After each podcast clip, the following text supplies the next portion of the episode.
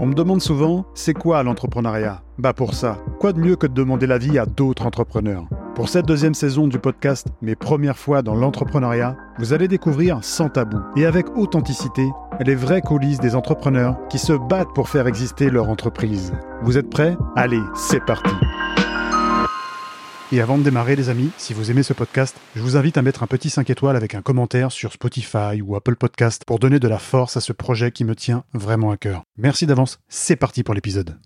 Hello tout le monde, très content, très heureux aujourd'hui d'accueillir une nouvelle invitée qui va justement nous partager euh, son expérience euh, d'entrepreneuse puisque c'est une femme qu'on appelle Cathy, Cathy Marchando. Si vous voulez la suivre sur LinkedIn, Cathy ça s'écrit Q-A-T S-I Marchando, M-A-R-C-H-A-N-D-E-A-U. Très heureux de t'accueillir aujourd'hui, Cathy. Merci d'avoir accepté en tout cas euh, l'invitation pour parler de, ton expérience. Donc, je te laisse te présenter, nous dire qui tu es et quelle est ton activité aujourd'hui. Bonjour à tous. Euh, donc, je suis très contente aussi euh, d'être ici.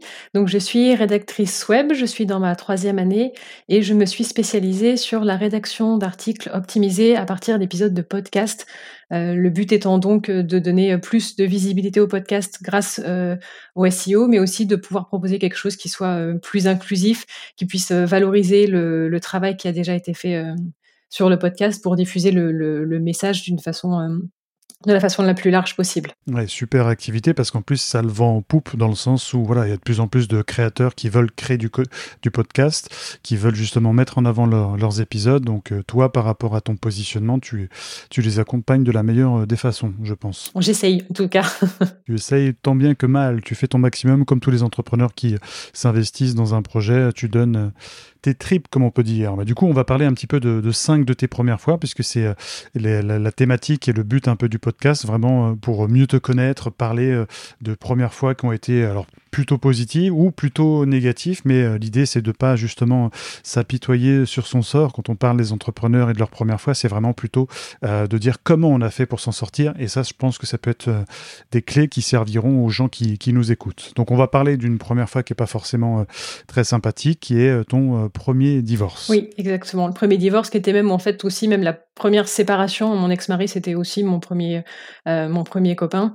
Et euh, là où ça a eu, euh, ça a vraiment été un tournant très important dans ma vie d'entrepreneur parce que les conditions en fait du coup étaient pas du tout les mêmes quand j'ai quand je me suis mise à mon compte quand j'ai créé la micro-entreprise. J'étais donc euh, mariée, on avait notre petite fille qui était née euh, pas très longtemps euh, auparavant, et donc l'idée c'était avant tout de pouvoir passer plus de temps avec elle et d'avoir d'avoir plus de facilité à aller euh, la chercher à l'école, à être là pour les vacances, à pouvoir plus tard euh, euh, l'aider pour les devoirs s'il y avait besoin ou autre. et comme mon ex-mari est quelqu'un qui travaille beaucoup, c'était aussi de pouvoir avoir du temps pour la famille, pour le foyer de manière générale en fait, pouvoir avoir le temps de faire un petit peu de, de, cuisine pour avoir des repas qui soient de qualité, que la maison soit un minimum ordonnée, pour que au moins il y en ait un des deux qui ait suffisamment de, temps pour que le dîner soit un moment de qualité.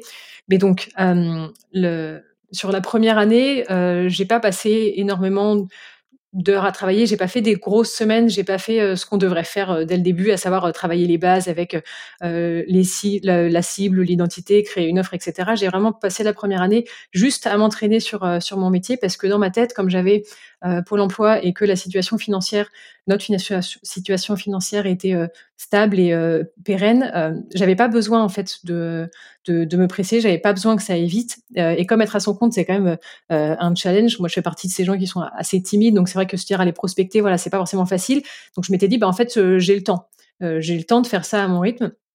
Et puis la décision de divorce est arrivée euh, assez brutalement. Hein. C'est pas quelque chose que je pouvais voir, que j'ai pu voir venir en l'espace de, un, entre un et trois mois, selon comment on regarde les choses, c'était bouclé. Et du coup, du coup, en l'espace de un mois, je suis passée de, c'est bon, j'ai le temps euh, ah bah là c'est c'est plus du tout euh, ça va pas du tout c'est c'est la panique quoi parce que je savais qu'il me restait quand j'ai réussi à déménager je savais qu'il me restait moins d'un an de, euh, chômage euh, et euh, et j'étais pas du tout j'étais pas du tout du tout dans les clous pour le chiffre d'affaires. Et je, savais qu'il y avait plein de choses à travailler. Je savais qu'il fallait que je travaille la communication. Je savais qu'il fallait que je travaille ma cible que je travaille mon offre. Mais tout ça je savais pas le faire. Je savais qu'il y avait beaucoup de contenu gratuit mais je savais aussi que ça allait me prendre un temps fou.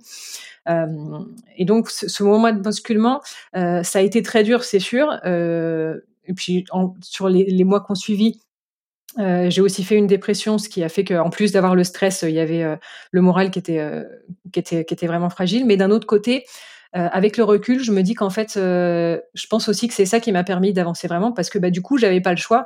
Il fallait que je le fasse, donc donc j'ai avancé et je me suis rendu compte qu'en fait, en fait, j'en étais capable et que j'avais pas besoin de me laisser trois ans pour pour faire euh, pour faire toutes ces choses-là. Et je me suis retrouvée à faire des investissements que j'aurais peut-être pas fait si j'avais été en couple, parce que euh, déjà pour un point de vue d'un point de vue financier, euh, en étant mariée, bah, l'argent du couple, il leur moi, mon argent, c'était l'argent du couple, donc il aurait fallu que j'ai l'accord de, de, mon ex-mari pour des gros investissements.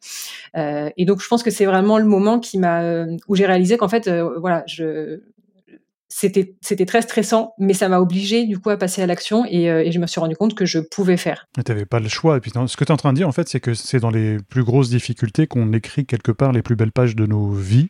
Tu es en train de le prouver aussi. Euh, tu as été euh, au-delà de ce que tu pouvais euh, faire en temps normal. Et puis il y a ce divorce qui arrive. Voilà, ça peut arriver à tout le monde, à tous les couples, ou euh, pas forcément divorce, mais ça peut être une séparation. Moi, je l'ai vécu aussi au tout démarrage de mon activité, donc je, comprends ligne par ligne, mot pour mot, ce que tu nous, ce que tu nous racontes, et je le ressens aussi à travers euh, tes émotions. Euh, justement, on, arrive du coup, et c'est une bonne transition à cette deuxième première fois, qui est ton moteur, du coup, ton premier moteur. Quel a été du coup ce premier moteur qui t'a permis de tenir? Mon premier moteur, que ce soit au début ou aujourd'hui, c'était c'était ma fille. donc, comme je l'ai dit, pour pouvoir passer plus de temps avec elle, et puis surtout pour avoir la possibilité d'être flexible dans mon emploi du temps, que ce soit pas un calvaire à chaque fois qu'elle est malade, euh, que ce soit pas un calvaire à chaque fois que, que, son père a un, déplacement. Et quand je me suis retrouvée à divorcer, en fait, je pense que ça aurait été beaucoup plus simple, euh, beaucoup moins stressant, beaucoup moins éprouvant pour moi de me dire, bah, je reprends un boulot en salariat, juste le temps de souffler, juste le temps de me remettre à flot, ou au moins un mi-temps. Euh, mais je l'ai pas fait parce que j'ai pas, c'est pas moi qui ai la garde de, de ma fille la plupart du temps. Moi, je l'ai le mardi soir et le mercredi. Et donc, du coup, comme je l'ai pas tous les jours. Le mercredi, c'est le jour où je suis vraiment avec elle. Je me concentre sur elle. Et donc lundi, mardi, jeudi, vendredi, c'est les jours où je travaille.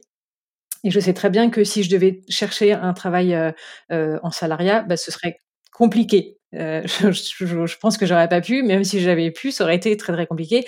Et donc, euh, et donc c'est resté mon moteur parce que là, c'était même pas une question de euh, c'est plus pratique et c'est plus agréable, c'est plus confortable comme ça. C'était que en fait, si je réussissais pas ce projet-là, et eh ben je perdais la garde de ma fille le mercredi. Et ça, c'était c'était pas possible. Donc c'est pour ça que c'est pour elle que je me suis mise à mon compte. Et mais c'est encore plus pour elle que je suis restée et que je me suis dit, ben, j'y mettrai toute mon énergie, j'y mettrai toutes mes économies, j'y mettrai tout mon temps s'il faut, mais mais je le ferai et, euh, et, je le ferai vraiment. Pour moi, pour tout un tas de choses, évidemment, hein, c'est pas que pour ma fille, c'est pas pas du sacrifice, mais euh, mais mon premier moteur, oui, c'est vraiment elle. Et j'ai trouvé ça beau en fait ton premier moteur, il m'a limite surpris. Je sais pas si tu te souviens, on en avait discuté en amont avant pour valider du coup ces cinq premières fois qu'on allait aborder dans l'épisode.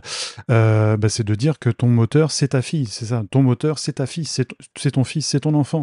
En fait, pourquoi ça me surprend? Parce que bon, moi mon moteur c'était par exemple bah, de créer de la richesse, d'avoir euh, un chiffre d'affaires conséquent, d'avoir des employés qui soient heureux dans mon entreprise, c'était ça. Et puis avoir aussi cette reconnaissance euh, des gens qui euh, comprennent un petit peu ce qu'on met en avant, des, des, clients. Enfin, et là, je me dis, toi, en fait, euh, avec ton explication, tu es la première qui parle de ça. Alors peut-être que ça me surprend par naïveté ou autre, mais tu dis non, ton, moteur pour avoir du temps pour elle, c'est ta fille. Et je voulais juste te dire que moi, je trouvais ça bah, super beau, super fort, et ça m'a surpris, mais dans le bon sens. Et c'est justement de se dire, bah, il n'y a pas que le chiffre d'affaires qui compte, euh, il n'y a pas que se faire un gros salaire. Non, là, tu l'as dit toi-même, tu as une organisation à avoir pour être auprès de ta fille. Et ça, je trouve ça, euh, je trouve ça beau, vraiment, vraiment très très beau.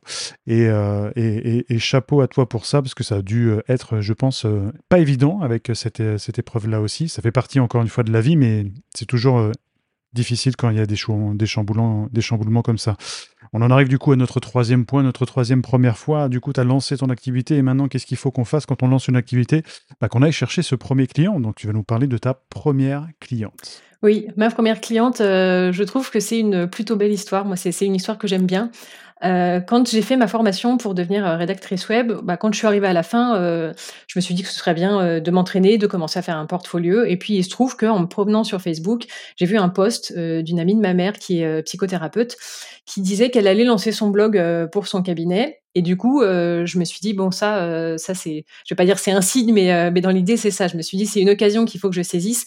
C'est quelqu'un que que je connaissais, alors pas très bien, mais que j'avais déjà vu plusieurs fois, que je savais être quelqu'un de très doux, de très à l'écoute. Donc du coup, il y avait même plus, il y avait même pas cette question de mais est-ce que ce que je vais lui proposer, ça va lui convenir ou autre? Donc je lui ai envoyé un message, je lui ai dit bah écoute si tu veux, voilà moi je, fais une formation de rédaction web, si tu veux que je te relise des articles ou je t'en écrive ou autre, je peux le faire et puis je le fais gratuitement. Comme ça, moi je m'entraîne, j'ai un premier retour client et puis toi, ça te, ça, ça, ça booste ta visibilité. C'est comme ça que ça a commencé.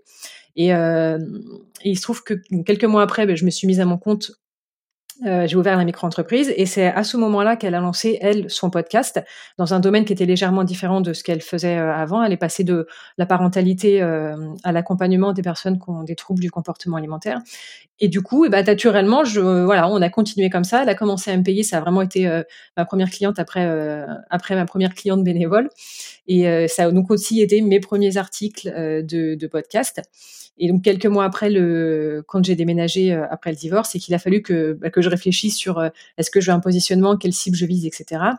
Euh, naturellement, je me suis dit, bah voilà, en fait, je, je veux faire ce que j'ai fait, euh, ce que j'ai fait depuis le début pour Anne, c'est-à-dire faire des articles qui mettent en valeur les épisodes de podcast. Euh, c'est aussi la première qui m'a recommandé. C'est-à-dire que mes deuxième, troisième clients, c'est euh, c'est Anne qui avait parlé à, d'autres podcasteurs de, de, ce que je faisais pour elle. Donc donc c'est voilà, c'est une vraie belle histoire avec quelqu'un en plus pour lequel j'ai un, un réel affect puisque puisque c'est une amie de une amie de ma mère que j'apprécie mmh. que j'apprécie particulièrement que tu apprécies beaucoup. Ce qui est chouette, c'est euh, on sait, on connaît la difficulté quand on est entrepreneur d'avoir un premier client, euh, et en fait, il n'y a pas besoin de faire euh, 50 000 démarches de prospection pour euh, pour pouvoir trouver son premier client. il y a beaucoup de prospection à faire, c'est du travail, mais ce que je veux dire, c'est surtout quand on n'est pas connu. Et il faut voilà se concentrer sur la qualité, et c'est ce que tu es en train de, de prouver à travers ton partage et ton expérience. Tu as eu une première cliente, elle t'a fait confiance, et ensuite, elle est tellement contente aujourd'hui de ce que tu lui délivres que derrière, elle te recommande. Ça, c'est génial. Et elle te recommande à deux autres personnes. Et ça peut avoir cet effet un peu, euh, cet effet euh, justement boule de neige où euh, ces deux autres aussi avec lesquels tu as travaillé, ils vont peut-être aussi te recommander et ainsi de suite. Et c'est comme ça qu'on se crée une, une reconnaissance de la part des clients. Donc je trouve ça plutôt chouette. Et c'est quoi ton sentiment?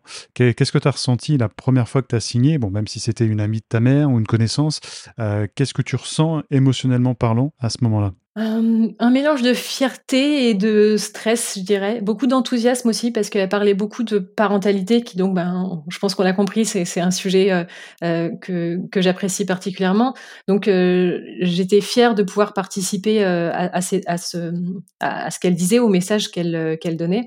Alors, un peu de stress, évidemment, parce qu'il s'agissait quand même de, de, de, faire du bon travail. Quand on, même si on a suivi la formation avec assiduité, entre la théorie et la pratique, parfois, bon, il y a un petit fossé, mais je pense que j'étais surtout fière de me dire, bah ça c'est un message qui est important pour moi. Je pense que c'est un message qui est important pour la société, euh, qu'on n'entend pas forcément assez, et que j'étais contente de pouvoir apporter une petite poussière qui viendrait soutenir euh, ce, message-là qui fait du bien, euh, qui, pourrait en tout cas faire du bien à d'autres personnes. Une jolie poussière plutôt, qui a permis d'embellir du coup bah, les services que, que tu as pu proposer à cette personne. Si elle a, si elle a été en plus te recommander à d'autres d'autres clients, c'est qu'elle a été satisfaite. Donc c'est plutôt une belle, euh, une belle histoire. On arrive à une première fois un peu moins, euh, sympathique, hein, mais on l'a dit, hein, le, travail au quotidien d'un entrepreneur, c'est pas de, régler que des choses euh, sympas. C'était premier signe d'épuisement, du coup, en tant qu'entrepreneuse. Oui, oui, oui. Et ça, je, trouve que c'est vraiment quelque chose sur lequel il faut être très vigilant. Je suis plutôt du genre à prendre soin de moi. Euh, et pourtant, ça m'a pas empêché d'avoir euh, ces signes d'épuisement-là, alors qu'il y avait sûrement des causes euh, diverses. Hein. J'ai fait beaucoup, beaucoup de d'insomnie, donc j'avais sans doute beaucoup de, de, retard accumulé. Je fais facilement des carences en fer, ce qui peut entraîner de la fatigue. mais je pense que j'ai aussi et surtout été très stressée et très chamboulée émotionnellement sur l'année de, de, 2022 par le divorce, le déménagement, la dépression, toute l'organisation à avoir. et pourtant, j'ai vraiment vu pas mal de, de que ce soit pour m'aider euh, moralement ou que ce soit pour, euh, soulager physiquement. Euh, mais ça m'a pas empêché début 2023, alors que la dépression allait beaucoup mieux. pour ce qui était de mettre en place la micro-entreprise, il y avait beaucoup de choses qui avaient été faites. Donc moi, j'étais dans l'esprit de me dire, bah, c'est bon, ça va aller mieux, ça va aller, voilà, ça va, ça, va rouler, ça va aller vers du mieux. Et puis je me suis retrouvée à, bah, avoir des signes d'épuisement qui me semblent assez assez clairs. donc il y avait la très grosse fatigue, bon c'est une chose, mais j'ai aussi fait pas mal de nausées. j'ai un moment où j'ai j'ai eu ce petit ce petit étourdissement juste avant qu'on a juste avant de, de, tomber dans les pommes. J'avais beaucoup de maux de tête qui pouvaient traîner sur une journée, deux journées, trois journées, et ça m'a tenu pendant un bon deux mois. parce qu'en même temps, c'était c'était pas forcément facile de m'arrêter complètement pour me dire bah voilà je prends deux semaines je me repose parce que ça ça crée aussi le stress de euh, bah oui mais en fait euh, mon business faut quand même qu'il avance quoi parce que euh, parce que s'il avance pas bah, je vais finir par épuiser mes économies. Donc m'arrêter complètement c'était stressant mais en même temps continuer c'était manifestement pas une bonne chose euh, donc j'ai fait deux mois avec des euh, bah là cette semaine je vais pas bosser jeudi et vendredi ou la semaine prochaine bon euh, il y a ma fille en vacances je vais en profiter pour faire mes vacances. J'ai un peu jonglé entre les deux mais ça m'a bien remis les pendules à l'heure sur le fait que même quand on est quelqu'un qui prend soin de soi même si on travaille pas forcément beaucoup d'heures parce que bah voilà je travaille sur quatre jours déjà rien que ça ça limite un petit peu les heures. Je peux pas travailler le soir parce que je j'y arrive pas. Et comme j'ai fait beaucoup d'insomnie je peux pas non plus me lever très tôt le matin. Donc je fais pas des heures de travail qui sont des semaines de travail pardon qui sont énormes, mais ça ne met pas à l'abri des signes d'épuisement. Euh, et, je pense que c'est vraiment très important de les écouter le plus tôt possible parce que euh, on peut se faire avoir même quand euh, même quand on estime en tout cas ne pas avoir ne pas avoir le profil pour ça quoi. Ouais. ouais complètement et c'est bien que tu parles de ça parce qu'on a tendance parfois quand on quand on se lance à bah, avoir cette priorité qui est notre, euh, activité. Et puis, on ne fait pas attention souvent à nos signes, euh, les, signaux euh, qui, justement, sont des alertes envoyées par notre corps. Toi, j'ai l'impression que tu en as pris conscience assez rapidement, puisque tu as réussi à, t'octroyer, on va dire, quelques jours pour, bah, justement, souffler, te reposer. malgré tout ça, bon, tu as, quand même senti que tu avais des étourdissements. Mais je trouve ça bien, parce que peu, peu le font. Euh, il laisse le premier signe arriver, puis il y en a un deuxième qui arrive, un troisième. Et je trouve ça bien, malgré que tu sois au démarrage, que tu aies déjà pris conscience euh, bah, rapidement qu'il fallait euh, justement prendre en compte cette, cette partie de ton corps qui était en train de s'exprimer, parce que ça peut être problématique par la suite. Ça peut se transformer en burn-out, on sait après ce que ça peut justement générer, une dépression ou autre. Donc tu as réussi en tout cas à être attentive à, à, ces signaux. Donc c'est plutôt une bonne, une bonne chose. Yes, bon, bah écoute, très intéressant tout ce que tu nous racontes, à cœur ouvert, avec ta sincérité, ça se ressent. Je pense que je suis pas le seul à la ressentir, donc c'est plutôt, euh, plutôt, plutôt chouette. Toujours bien, toujours bien en ma compagnie sur le, podcast de mes premières fois dans l'entrepreneuriat. Dans l'entrepreneuriat, t'es pas, t'as pas, pas envie de partir, ça va? Non, non, c'est bon, je suis vraiment très contente de pouvoir euh, échanger et parler, que ce soit parler, euh, ça fait du bien à soi-même, mais pouvoir me dire, il y a peut-être quelqu'un euh, chez qui ça fera écho, peut-être quelqu'un qui se dira, ah, ouais, c'est pas bête, je n'y avais pas pensé. c'est, ça, ça, a quelque chose de très, de très salvateur. Carrément, carrément. Tu, le but, c'est pas de toucher des millions de personnes. Le but, c'est de toucher des gens qui comprennent ce que tu partages, qui se disent, OK, je suis un peu comme Cassie dans cette situation-là. Elle s'est battue malgré les difficultés. Enfin, c'est vraiment ces messages-là qu'on a envie de, de, mettre en avant plutôt que des messages un peu euh, faciles comme on peut voir sur des réseaux qui moi m'irritent, qui me font perdre mes cheveux même si j'en ai encore très peu, enfin si je les ai déjà quasiment tous perdus, mais ce que je veux dire c'est dire qu'on gagne 10 000 euros par mois facilement, dire que l'entrepreneuriat c'est simple, non, il y a des choses à détailler. Peut-être que dans trois ans tu, gagneras énormément d'argent, peut-être que dans trois ans tu auras énormément de clients qui vont te recommander, mais ce qu'il faut pas oublier c'est que derrière, bah, t'es passé euh, après un échec avec un divorce, tu as, essayé de t'organiser, tu as eu tes signes d'épuisement, enfin, montrer qu'il y a quand même euh, un cheminement avant tout ça. Et c'est vraiment euh, mon objectif en tout cas, et, et celui des personnes aussi qui, qui partagent cette expérience-là pour montrer aux autres que voilà, on peut y arriver, mais ça demande quand même beaucoup de beaucoup d'investissement. On arrive du coup à notre dernier point, ta dernière euh, première fois, euh, tes premières expériences oniriques, et si tu peux du coup expliquer aux gens qui nous écoutent euh, ce que signifie principalement onirique. Oui, tout ce qui est onirique, c'est ce qui est relatif au monde des rêves, euh, et donc moi, ça fait un peu plus d'un an que je travaille sur, euh, sur la mémoire onirique, donc le fait de se souvenir euh, au maximum de ses rêves, et sur les rêves lucides. Les rêves lucides étant, si je fais une définition simplifiée et globale, les rêves où on prend conscience qu'on est en train de rêver et où donc, avec un peu d'entraînement, on peut interagir avec le monde autour, soit modifier, soit faire ce dont on a envie. Donc je vais laisser de côté les rêves lucides parce que c'est un sujet qui est quand même assez assez complexe. mais même sans ça, je, j'ai remarqué que je trouve très dommage en fait la place que, que notre société donne aux rêves. Et je m'en suis rendu compte, bah, pour le coup, grâce, on va dire, entre guillemets, à mon divorce. J'ai divorcé pour me mettre en couple avec quelqu'un d'autre qui est donc rêveur lucide depuis très longtemps, qui depuis toujours se souvient de ses rêves et qui m'a enseigné qu'en fait, euh, en fait, on a l'impression qu'il y a des espèces, enfin, moi, c'est l'impression que j'avais en tout cas, qu'il y a des, élus qui ont la chance euh, de se souvenir de leurs rêves, qui ont la chance de pouvoir faire des rêves lucides. Et en fait, euh, en fait, pas du tout. C'est une capacité qu'on a tous. C'est juste que comme notre monde considère les rêves que comme des équilibrations du cerveau, euh, voilà, qui, qui évacue pendant la nuit, comme quelque chose euh, qui serait un petit peu à reléguer au même niveau que euh, les jeux d'imagination des enfants. On s'en préoccupe pas et du coup, bah, le cerveau, l'inconscient retiennent que c'est pas important et donc on les oublie.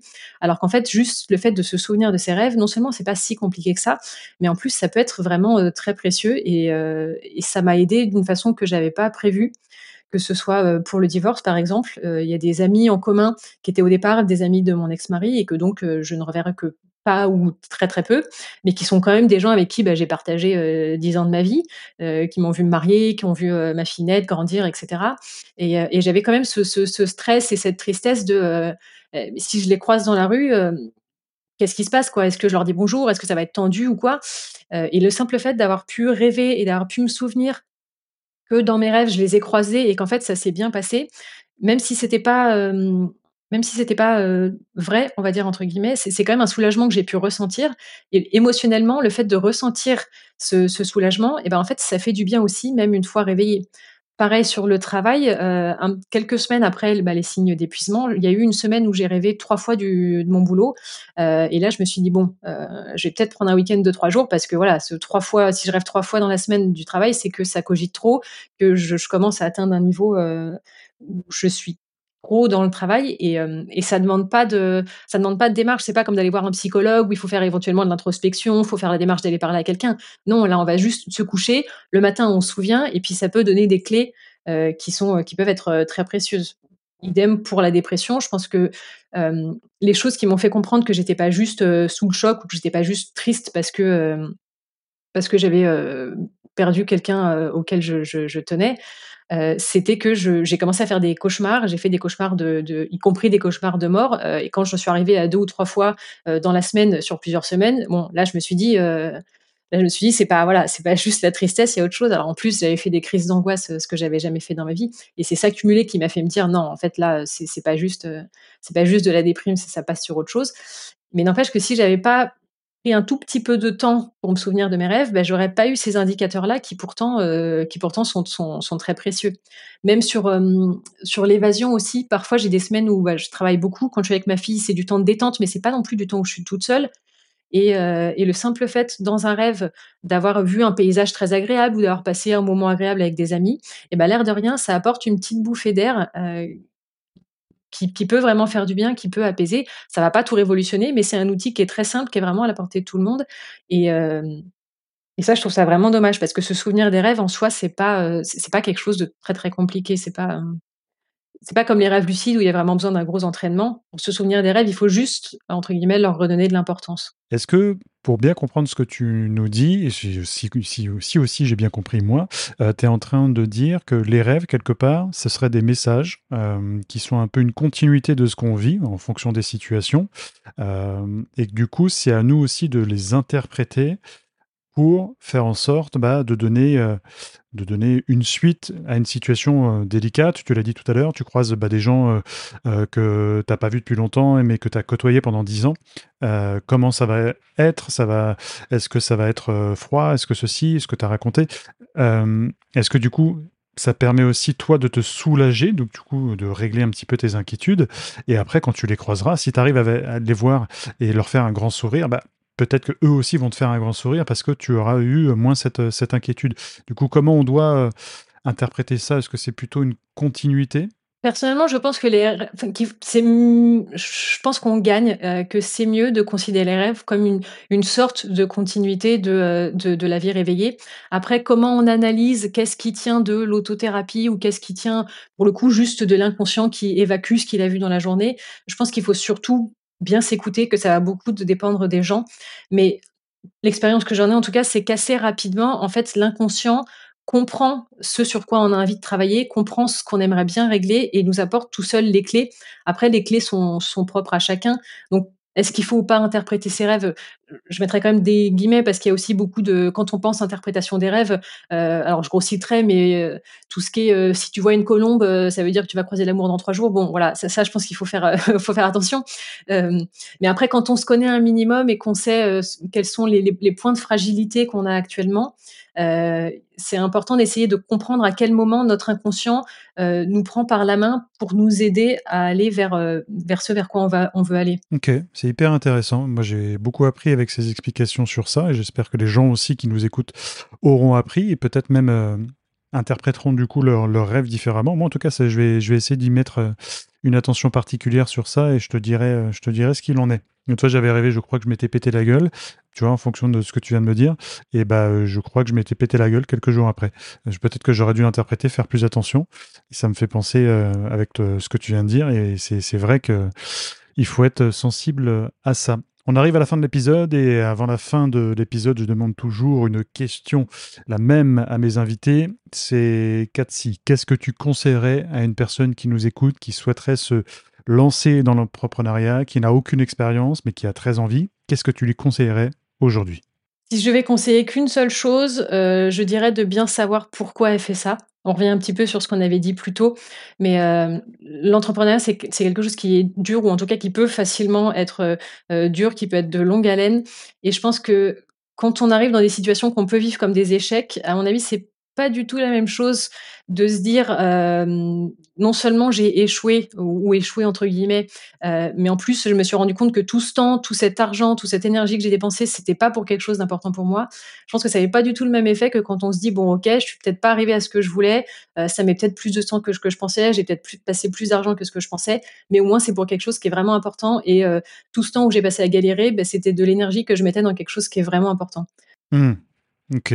Très très intéressant. Je te remercie en tout cas pour ça, pour ce partage euh, d'expérience, ce partage de tips aussi à la fin, de nous avoir livré bah, justement une partie de, ta vie et de ton expérience. C'est un peu euh, l'objectif, et même c'est beaucoup l'objectif sur ce podcast-là. Donc euh, merci à toi en tout cas d'y avoir participé.